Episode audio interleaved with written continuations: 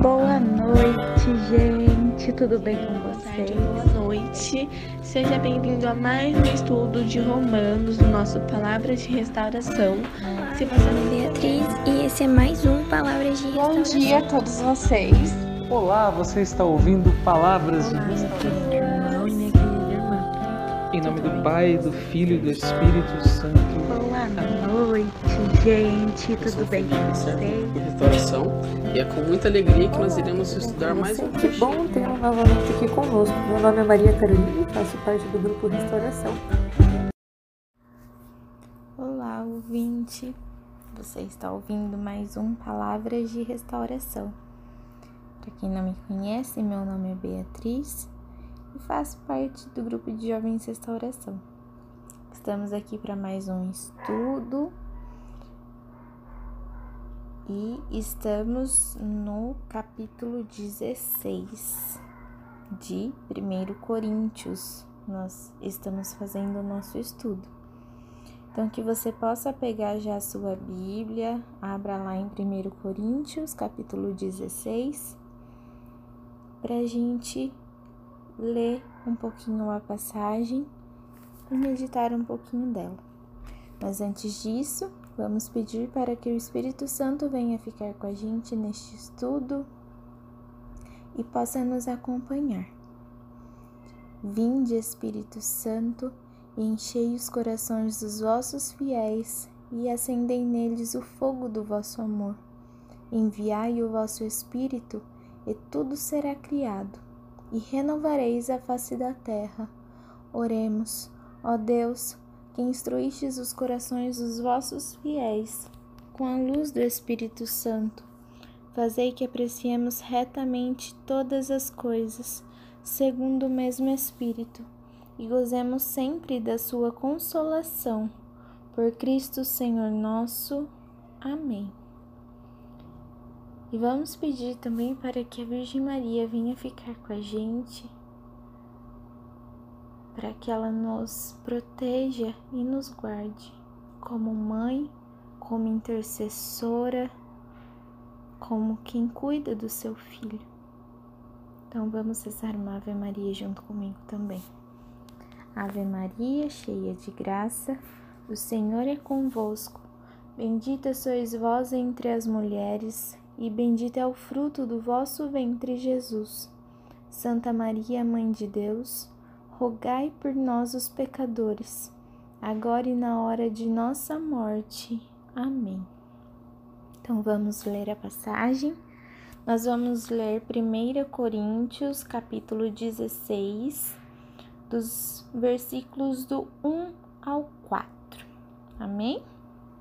Vamos lá. Quanto à coleta e benefício dos santos, segui também vós as diretrizes que eu tracei às igrejas da, Gal da Galácia. No primeiro dia da semana, cada um de vós ponha de parte o que tiver podido poupar para que não esperem a minha chegada para fazer as coletas. Quando chegar, enviarei com uma carta o que tiverdes escolhidos, escolhido para levar a Jerusalém, a vossa oferta. Se valer a pena que eu também vá, irão comigo. Palavras do Senhor, graças a Deus. Aqui nesse pedacinho da, da passagem que nós lemos, fala da oferta, né? Da oferta a Jesus. É... Então, desde lá atrás, né? É... Já tinham as ofertas, os dízimos para a igreja. Que nós, como católicos, é, podemos fazer, né?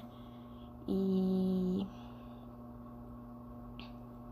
e muitas vezes não é a quantia, não é o tanto de dinheiro que você dá para a igreja, né? Que você pode dar para a igreja que vai ajudar, mas é o quanto você pode dar, é o que você dá de coração, é o que você dá de, de bom proveito, mas que também não falte para você.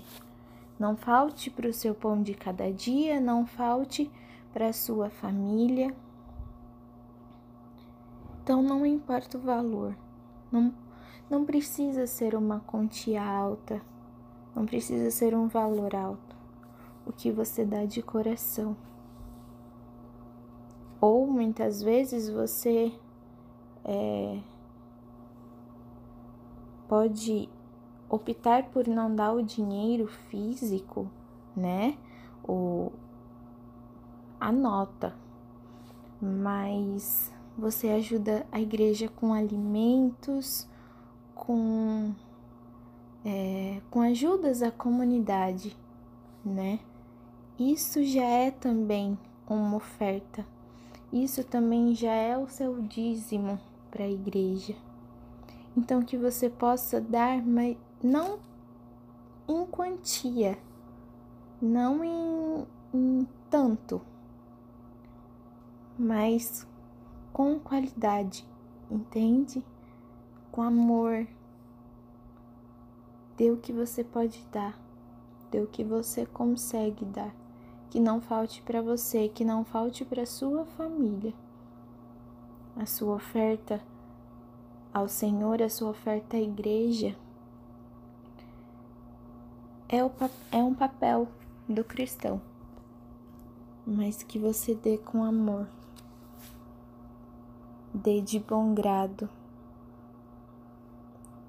dê com o coração, que isso com certeza vale muito mais para Jesus do que você dá qualquer quantia exacerbada que não vem do coração, que não vem de Deus.